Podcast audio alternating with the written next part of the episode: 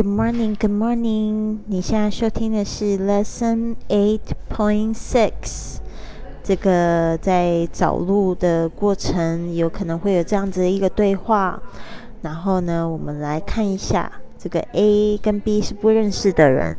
然后呢，A 想要问 B，就是他的这个酒店呢，希尔顿的酒店到底要往哪里走？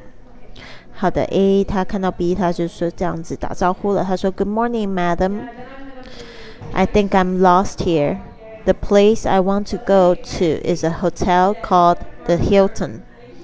Good morning, madam. I think I'm lost here. The place I want to go, the place I want to go to is a hotel called Hilton.” 他说：“早安，女士，我想我应该就是迷路了。”我要去的地方呢是一个酒店，叫做希尔顿。Good morning, madam. I think I'm lost here. The place I want to go to is a hotel called the Hilton. 好的，那个 B 他就想要帮助他，他说，Do you know in which area? Do you know in which area? 就是说，你知道是在哪一个地区的吗？因为希尔顿酒店有好多个，好多家，你知道是哪一个地区的吗？Do you know in which area?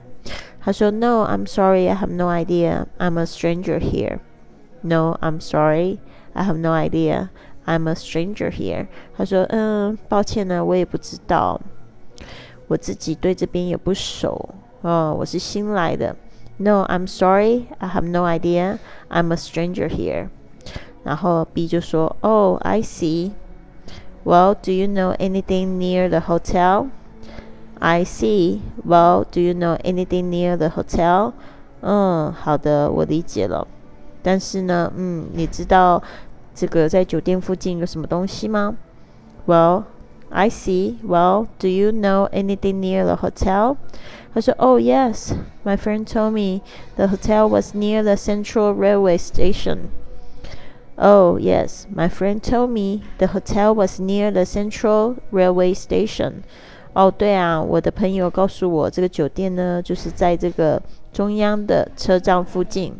Oh yes, my friend told me the hotel was near the Central Railway Station。所以这个 B 就说，Then you have to take a bus and get off at the Central Railway Station. Then you have to take a bus and get off at the Central Railway Station. 他说呢，那么呢，你就必须得搭这个公车啊，然后在这个中央车站下车就可以了。Then you have to take a bus and get off at the Central Railway Station. A 就说，好啊，那 Can you show me where the Central Railway Station is on the map? Can you show me where the Central Railway Station is on the map？他说：“你能告诉我这个中央车站是在地图的上面的哪里吗？”Can you show me where the Central Railway Station is on the map？